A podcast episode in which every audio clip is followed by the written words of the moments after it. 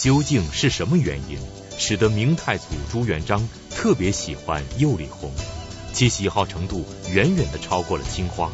这背后究竟有着怎样鲜为人知的隐情呢？为什么历史上釉里红的烧造会时断时续，有时候停烧时间竟然长达二百年之久？这当中究竟有着怎样错综复杂的原因呢？而釉里红跟青花结合，又会衍生出什么样新的瓷器品种呢？当今为什么一个釉里红瓷盘竟然能够拍出五百七十万美金的天价？人们在震惊之余，不禁要问：釉里红到底是一种什么样的瓷器？它的奇特之处究竟表现在什么地方呢？收藏专家、观复博物馆馆长马未都精彩讲述瓷中珍品釉里红，为我们拨开历史迷雾，揭示这当中的种种谜团。很长时间，我们对釉里红瓷器呢都有误解，主要是从它烧造起呢，它一直是断断续续的，它跟这个其他的瓷器有点不一样。首先，它跟青花不一样，青花呢从元代烧起呢，一直没有间断，一直到今天七百多年。那釉里红呢，它在烧造当中呢，它是一个阶段一个阶段的，有很多时期它是不烧造的，所以我们对釉里红的了解就不够深。釉里红呢，创烧于元代，呃，它与青花几乎是一个同同一个时期。我我们仔细去研究它的时候，它可能略早一点儿，呃，它的废品率大大的要高于青花，这就是为什么它少的原因。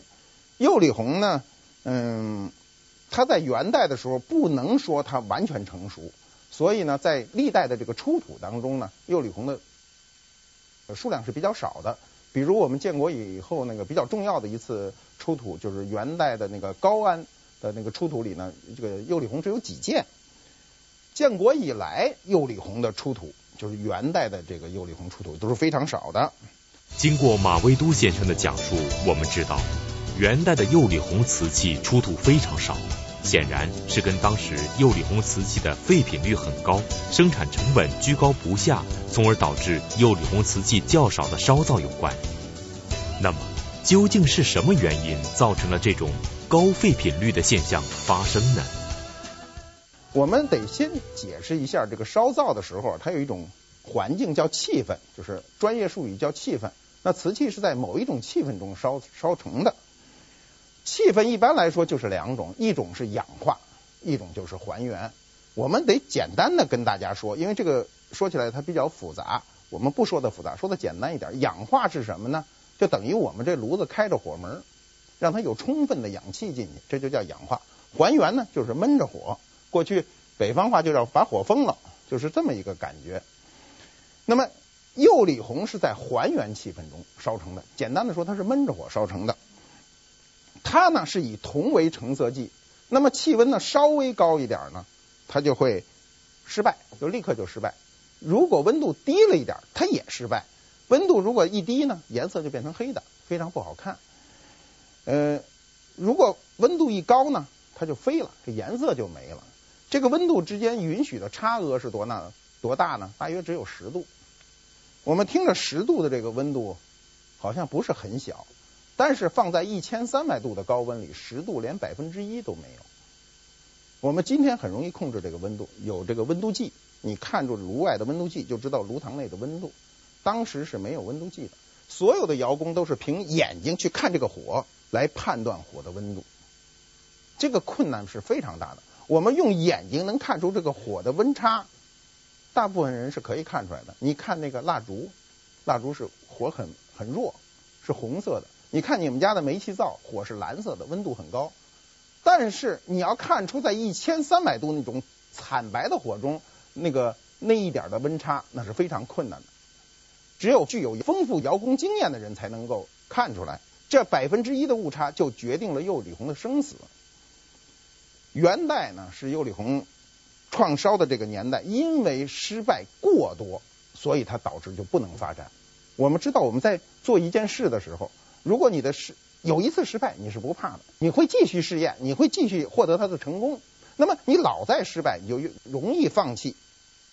釉里红呢，它是以它特殊的色泽来在中国陶瓷史上占有一席之地。在历史上，只有元代永宣时期，就明代初年以及康乾盛世这三个时代，充分的烧造过釉里红，其他的时期非常的罕见。我们近些年出土有一件很重要的元代的釉里红，是在二零零二年在内蒙的吉宁路这个古城遗址出土了一大批瓷器。这个古城路遗址的这个瓷器的出土呢，数量非常大，它是完整的以及可以复原的，大约有七千件，囊括了当时就元代当时的几乎所有窑口的瓷器，除了吉州窑没有发现，其他的你比如北方的定窑、钧窑、耀州窑、磁州窑，南方的龙泉、景德镇这个建窑都有所发现。那么那里出现了一个。非常重要的玉壶春瓶，我们看一下图。这个瓶子非常的漂亮，它的红的占的面积大约达到了百分之四十。它是一种无意识的装饰，它不是有意识的。我们看到它这个色斑的控制是无意的，就甩在上面就可以了。它不是画出来的，它不是我按照某一个图案画出来的。这是釉里红装饰的一个手段。一开始釉里红并没有用它主动的装饰一个纹饰，而是让这个色泽来说话。吉宁路当时是一个瓷器的集散地，换句话说就是一个大的市场。所出土的这七千多件瓷器，可以看出来，当时它就是一个瓷器的集散地，各个窑口都齐全。嗯，但是它主要的都是日用瓷。可以看出来，它是一个为日用瓷这个所办的一个市场。像这样釉里红的一个瓶子呢，它是一个观赏瓷，在当时出土的这个数量里是非常罕见的。这个釉里红的瓶子呢，它的装饰风格是非常奔放的，它跟后来的用釉里红去绘画的是有明显的区别。这在景德镇的装饰中，在当时是独一无二的。那么这当中就出现了一个问题。就是瓷器容易摔碎，远不如金属器皿、皮革器皿耐用。而作为当时不断迁徙、过着游牧生活的蒙古族，他们用惯了耐用的金属器皿、皮革器皿，为什么还会存在很大的瓷器市场呢？吉宁路的位置是在蒙古草原的南边的这个边缘，它是农耕文化和游牧文化一个相接点。呃，这个元朝建立以后呢，元政府加强了对外的一个联系。那么这种联系呢，导致中原的瓷器呢，就向草原方向、向游牧方向去游动。我们知道，这个瓷器是易碎的，在游牧民族的生活中是一个不方便的器皿，很容易不小心就碎了、碎了。那么，呃，你不小心掉在地上就会摔碎。还有就是，你游牧民族是不停的要搬家的，经常要。随着这个牧草要搬家，所以在搬家的过程中，这些东西呢很容易受损。游牧民族所以爱爱用金属器，用这个皮具，就是皮囊壶啊，用皮子来盛水。尽管瓷器在这点上，在这个抗外力的情况下不如金属器和皮具，但是它有一个价格的优势，它便宜。所以呢。它导致这个市场的一个形成，游牧文化跟农耕文化一直有一种潜在的冲突。当这种冲突在经济面前的时候，都会退缩。就是说，我们在文化中有一些冲突，但是有经济这个前提的时候，大家都会让步。元代至元十五年（一二七八年）的时候呢，元政府就在景德镇呢设立了。中国的第一个主管瓷器的机构，后来也算是唯一的一个国家专营瓷器的一个机构。机构呢叫浮梁瓷局，浮梁我们都知道就是景德镇。釉里红在元朝是一个创新的品种，它从在那么短的时间内能够达到内蒙市场，可见它还是有一定的生命力。由于釉里红的烧造难度非常大，就我说废品废品率非常高。所以它在价格上呢，它就大大的要高于青花。那我废品率高，我得把这个废品的成本要加在它这个烧好的这个成本身上。那么在过去的收藏中呢，釉里红一直是青花的十倍，就这个价钱很贵。我在刚喜欢陶瓷收藏的时候呢，人家一提釉里红呢，我就肃然起敬，说：“哎呦，我说我什么时候能够买上一件釉里红啊？”看不到，当时呢，因为市场是不不像现在这么。信息透明，而且有大量的商品可供您选择。那时候都是不是很明朗的，都是偷偷摸摸的，所以在那种情况下，你很难按照你的心愿碰到这样的瓷器。就我当时记得，就是琉璃厂的有的文物商店里呢，刚开张的时候，官窑瓷器就一般的明清官窑就卖几百块钱，那很贵了，在当时也很贵了。但是釉里红要卖到上千块钱。二零零四年呢，美国旧金山有一家拍卖行拍卖了一个红五的大盘，有四十八公分直径，大约有这么大。当时成交价是五百七十万美金，当创下了当时的世界纪录。它这个盘子呢，在旧金山呢是偶然发现的。呃，盘子的主人呢叫卡里斯勒，是个女士，她非常热爱旅游，呃，也特别爱收藏中国艺术品。他在这个一九零零到一九二五年期间呢，他曾三次来到中国。我们知道今天呀，从美国到中国啊，就买一张机票就过来了。在当时，你要远渡重洋到一次中国往返一次，就算点个卯也得一年，时间非常长。所以他在这样一段时间里三次来到中国，可见他在他对中国的这种喜爱。那么他在一次偶然的机会下呢，他买了这样一个釉里红的大盘，是洪武时期的。他的父亲呢，曾经在十九世纪创造了美国一个这个非常重要的快递公司，叫快马快递公司。他这种他这个公司到今天呢，已经成为历史了。呃，我们知道现在世界各国有很多呃著名的快递公司，我们常用的像 UBS 啊，我们自己也有快递。呃，他之所以当时能买这个东西呢，可见他的家底是非常殷实的。这个瓷器在当年他买的时候。尽管我们用今天的眼光看，它可能是很便宜的，但在那个时期可能还是很贵的。由于这个盘盘子的直径硕大啊，他就用它吃海鲜，割螃蟹。他这一吃就在他们家搁了有快一百年，这一百年一直在他们家使用。这盘子的胎比较厚，由于使用比较精心，也没有磕碰。那么老太太都已经去世了。呃他还留有他当年在中国旅游时候的照片，坐在一个船上，船后头还有中国的船夫。显然呢，他的家族是不知道这个盘子的重要性的，他家族不知道，就一直在用。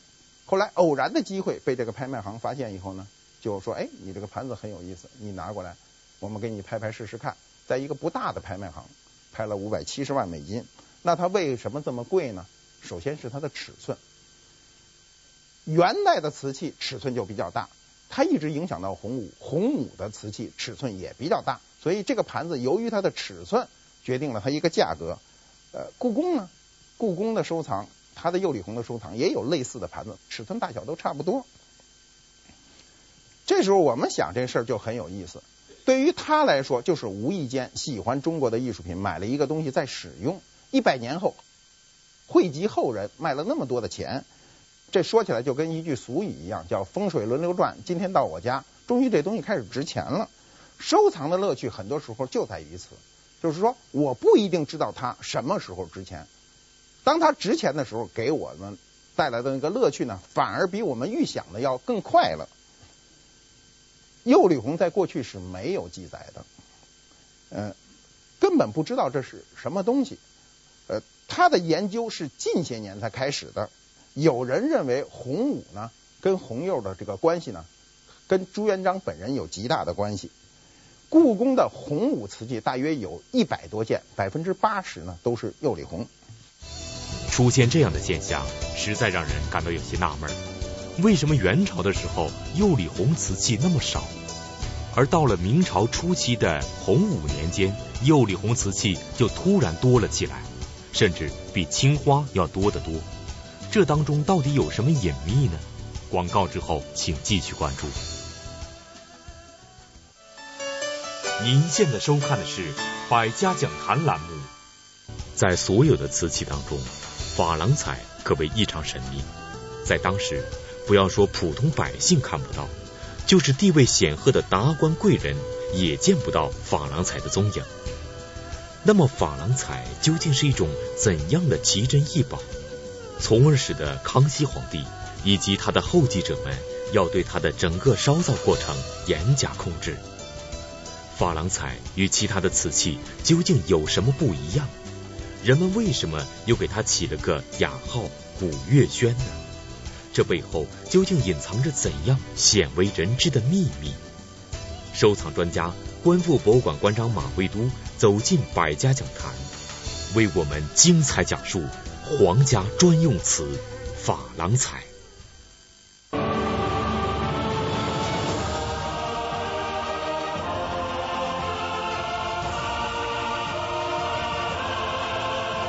山高人为峰红塔集团，全新雪佛兰乐城以点滴能量获得充沛动力，驱动你的每一丝渴望。一点二升现已全面上市，雪佛兰乐城驰骋游心。步步高 iBox 学习机，快乐升级。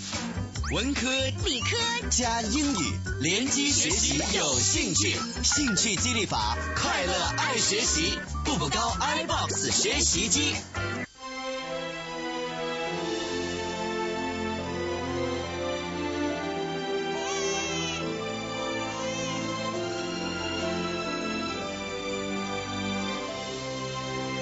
七匹狼男装。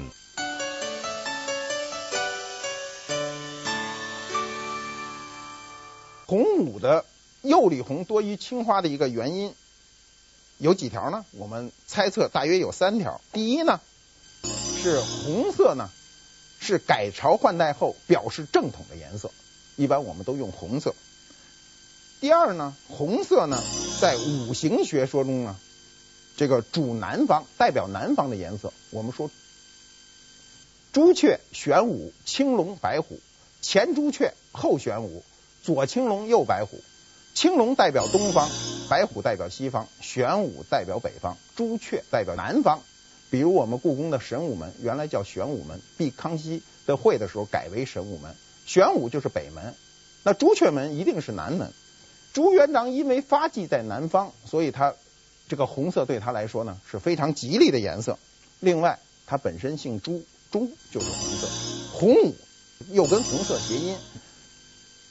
朱元璋历史上又参加的是红巾军，所以导致我们现在今天能看到的洪武时期的瓷器釉里红反而多于青花。西藏博物馆啊，呃，收藏一只釉里红直壶，这个直壶呢，它带有盖儿，有银链相接。我们看一下图，这个链子是银的。这这把壶十分的罕见，它表明了洪武明初明政府跟西藏的一个关系。我们中国历朝历代政府都跟西藏保持很良好的关系，因为那是我们的国土，尽管离着非常远，在古代信息传达缓慢的时候，那个距离显得更长。但是中央政府历朝历届的中央政府都跟西藏保持了良好的关系，这个。这个壶呢，就是例证，是当时的礼物。这么重要的礼物送到西藏，表明了中央政府对西藏的一个重视。呃，二零零六年，佳士得呢，在这个香港拍卖了一个玉壶春釉里红瓶。这个瓶呢，原来是一个英国的夫妇的收藏，在他们家就当一个普通的瓷器，没有重视。有一次呢，夫妻俩逛博物馆。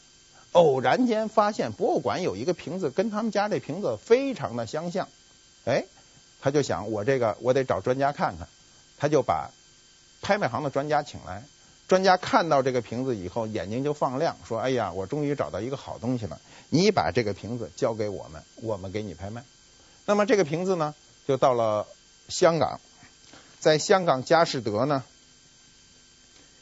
被澳门。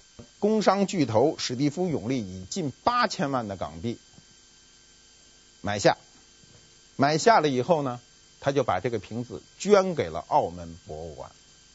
这是澳门博物馆迄今为止收到的最大的一笔礼物。我们看一下图，就是这个瓶子。这个瓶子是澳门博物馆收到的最重要的一件藏品，也是一笔最大的财富。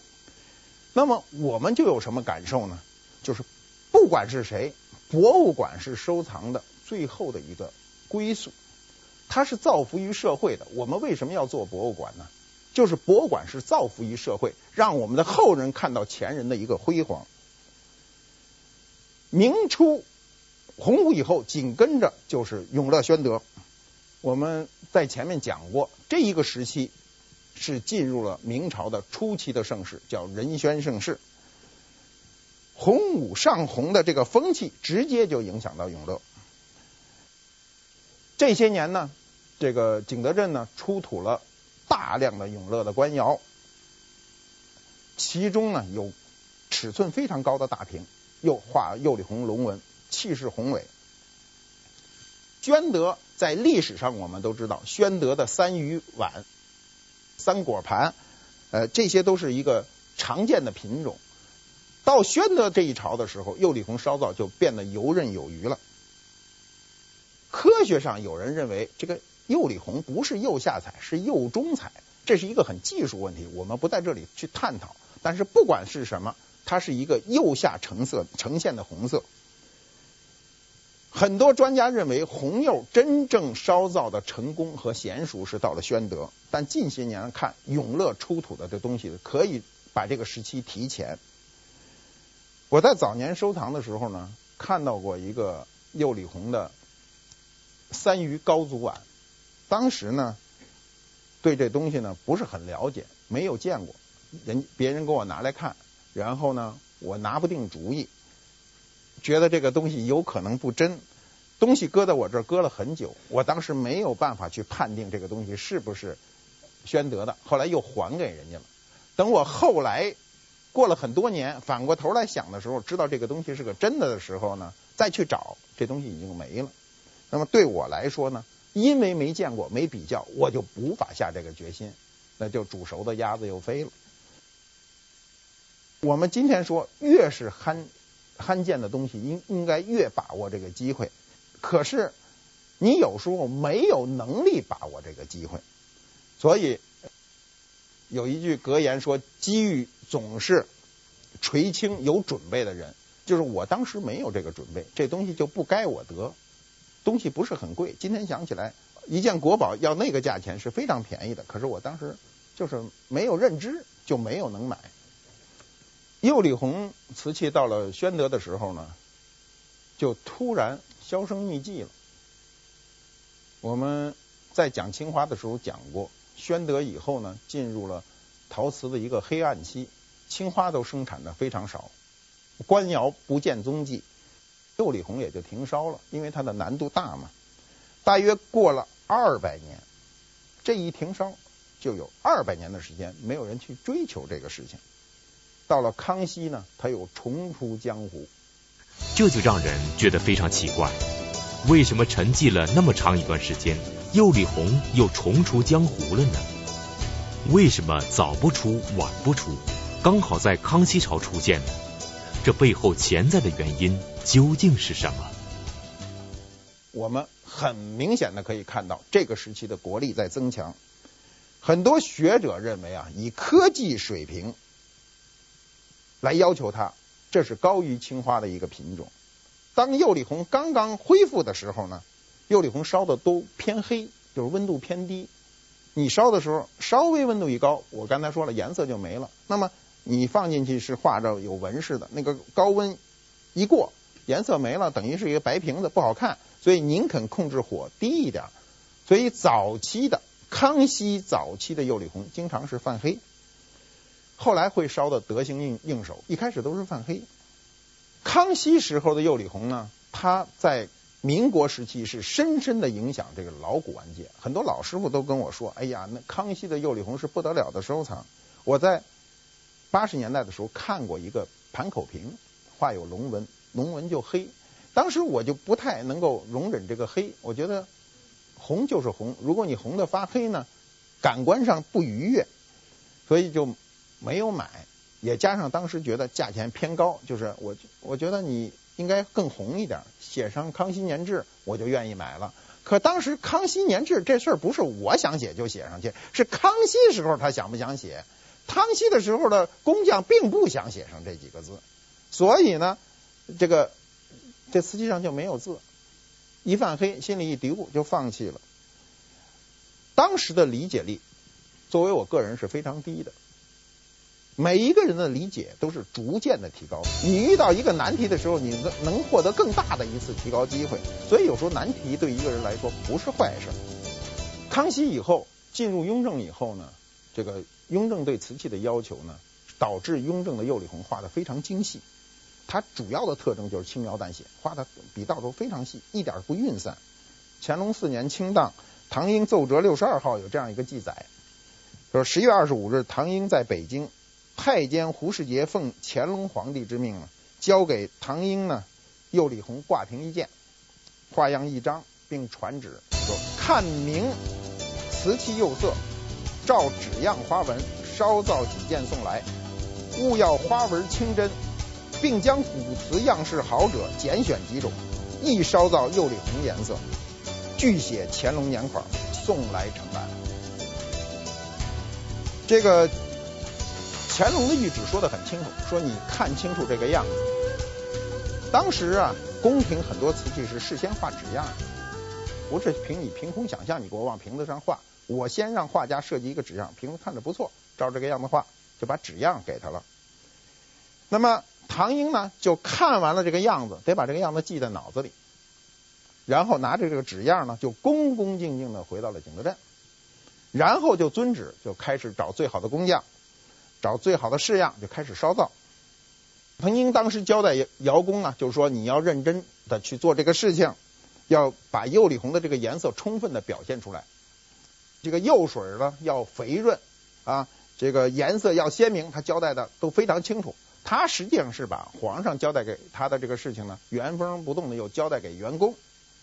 唐英后来又给乾隆上了个奏折，告诉皇上，他说等烧造好后呢，奴才亲自拣选送京。功成预览，就很重视这事儿。此事发生在乾隆初年，说明当时对釉里红的重视呢程度非常高，宫廷非常重视这件事。釉里红的地位呢也显得非常高。那他这里说的这个挂瓶是什么呢？我们今天好像听得不是很懂。挂瓶是一种壁瓶，一般情况下是指瓷器的半个状态，后面是平的，有一个能悬挂的地方，可以挂在墙上。乾隆非常喜欢挂瓶。我们有机会去呃故宫参观的时候，看看他那三希堂，他三希堂有一面墙上挂满了各种挂瓶。乾隆很喜欢这个瓷器的品种，但是到了乾隆后期啊，釉里红呢就没有得到应有的重视，他就没有突破，大家都陷于一种程式，不再想突破这件事了。那么随着乾隆盛世的一个结束呢，釉里红的这个黄金时代也就结束了。晚清的时候。咸丰一朝呢，曾经烧过一些，画的就更加细弱，以后就没有再烧造。这是釉里红的整个发展的一个脉络。釉里红的这个衰败呢，我们也想想它的原因。第一个原因呢，是清代的其他彩瓷品种的出现。清代有很多其他的彩瓷大量的出现，尤其粉彩的出现。对釉里红产生了强烈的冲击。釉里红从清雅角度上讲，不及青花，它是暖调子的；这个青花是冷调子的。它热烈呢，又不及其他彩瓷，比如五彩、斗彩、粉彩、珐琅彩，都比它显得热烈。所以从两个角度去要求它，显不出它的优势。第二呢，康熙时期的红釉不仅仅是釉里红，还有其他的红釉，比如狼窑红、豇豆红。这个雍正时期的霁红，乾隆时期的珊瑚红、矾红，各种红釉的出现呢，导致大家对釉里红的那个红的兴趣呢逐渐丧失，这是第二个衰落的原因。第三，釉里红尽管它工艺成熟了，但是它烧造难度和成本依然很大，它在市场上就缺乏相应的竞争力。清代呢有一个。很喜欢写陶瓷诗歌的一个诗人叫龚氏，他在《景德镇陶歌》中呢这样写道：“他说，世上今传釉里红，唐窑独着百年中，黯然淡减温而里，都识先生尚古风。”他这里提到了唐窑，就是唐英。他说，乾隆时期世上还很流行釉里红，唐英呢能够把这个釉里红的这个生产呢，能够呃独领风骚一百年。嗯，但是他这个这个瓷器呢，还是显得比较暗淡，呃，还显得比较温和。所以呢，就只有唐英一个人呢，能够识能够认识这个古代的这种风尚。他说的是这个意思。在瓷器的烧造上，唐英确实为后人留下了浓墨重彩的一笔。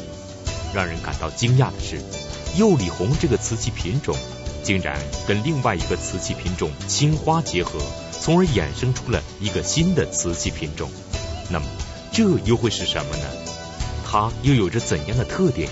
广告之后，请继续关注。您现在收看的是《百家讲坛》栏目。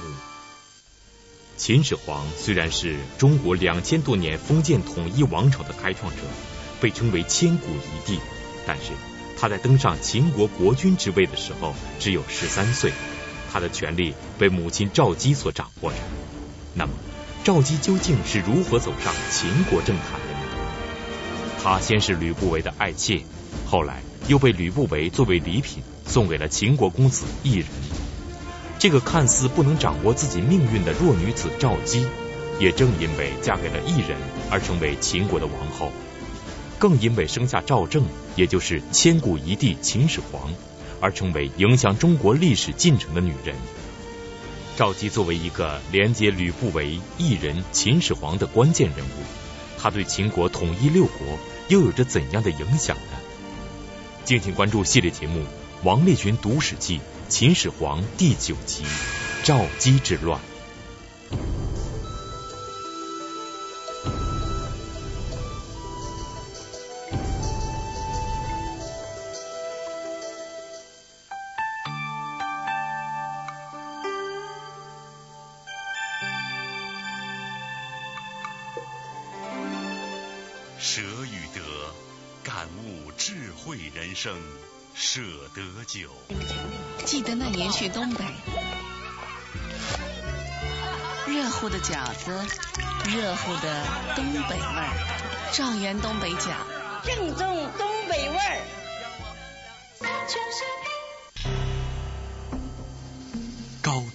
决定视野，尺度把握人生。中央电视台科教频道广告，由上海中视国际广告有限公司独家代理。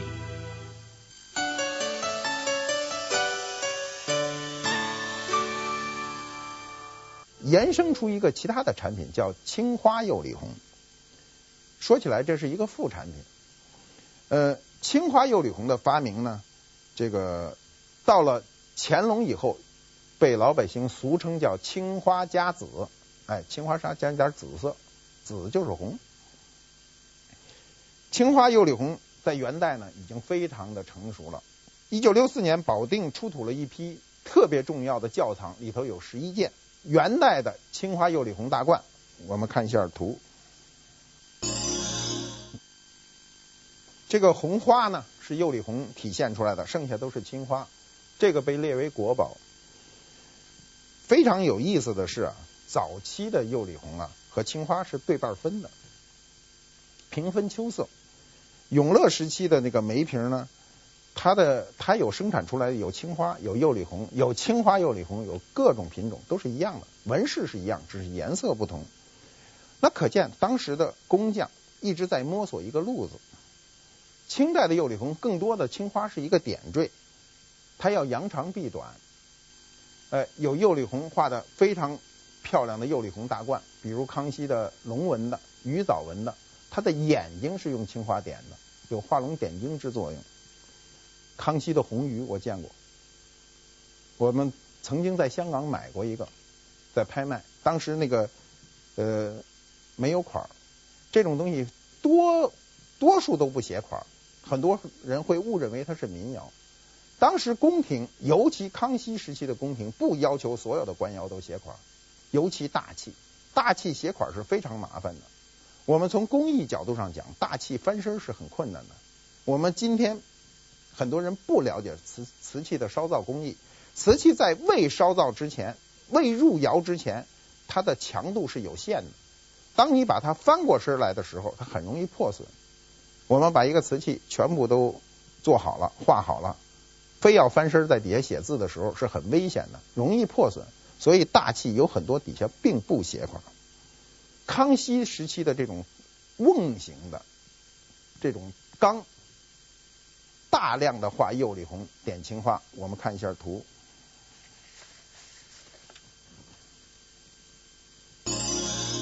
这是康熙的红鱼，远处看不清楚啊，点有蓝眼。康熙这种大缸呢，往往都是画的满红釉，红鱼、红龙，点上蓝眼睛，非常的漂亮，非常的生动。我曾经啊碰到过一件事儿，我有一个不熟的朋友，给我拿来了一只康熙青花釉里红的摇铃尊。这东西非常罕见，他给我拿来的时候呢，是一个木盒子，一看那个盒子就非常的老，里头有三个窝，但只有一个瓶子。就换句话说，这个盒里原先有三个瓶子。我就问他，我说那两件呢？他说没有了，什么时候没有的我不知道。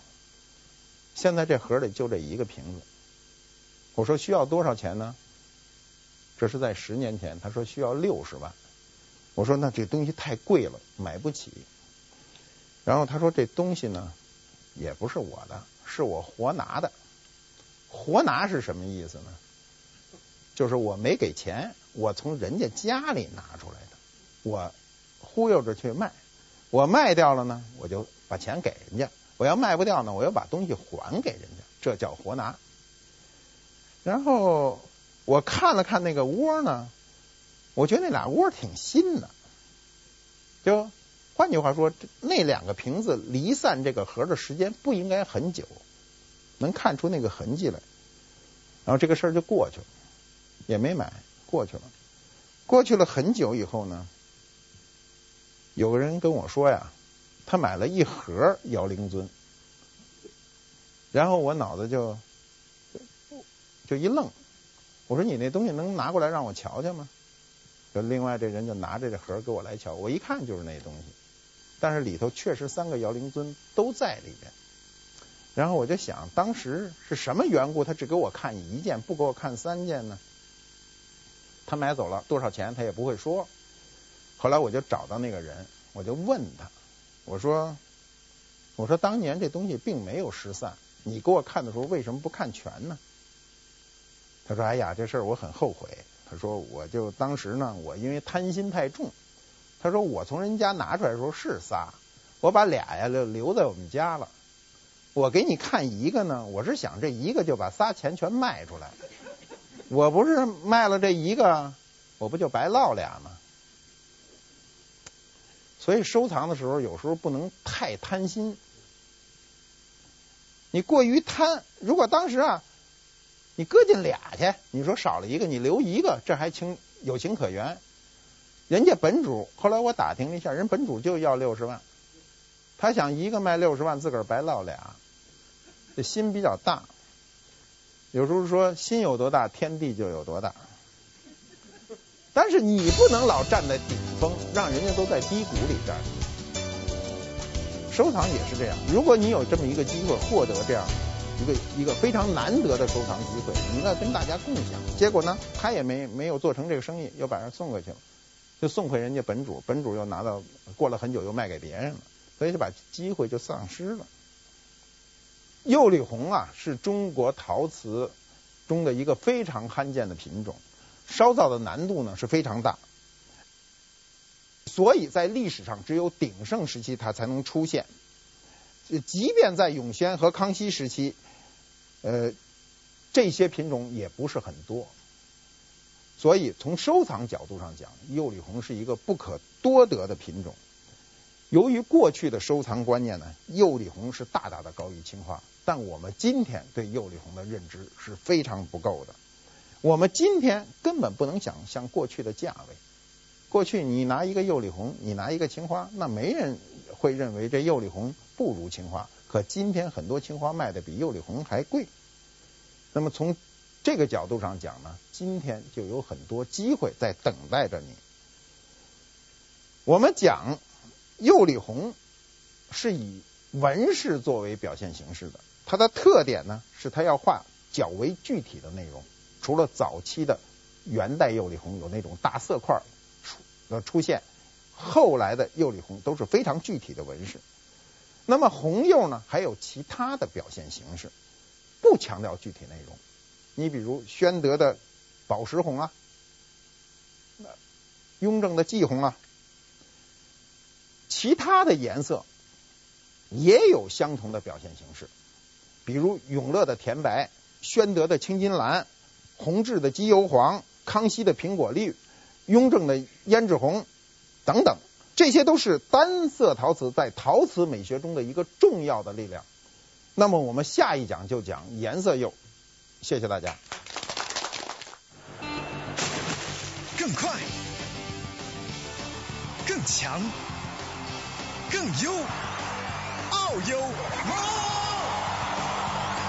Very good，奥优乳品。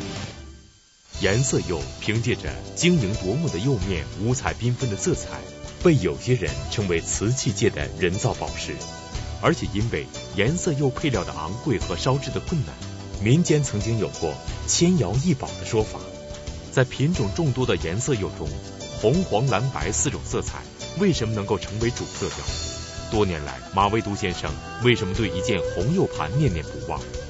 他为什么一直保存着一件残破的蓝釉瓶呢？收藏专家、观复博物馆馆长马未都先生为我们讲述颜色釉的分类和典故，颜色釉传奇。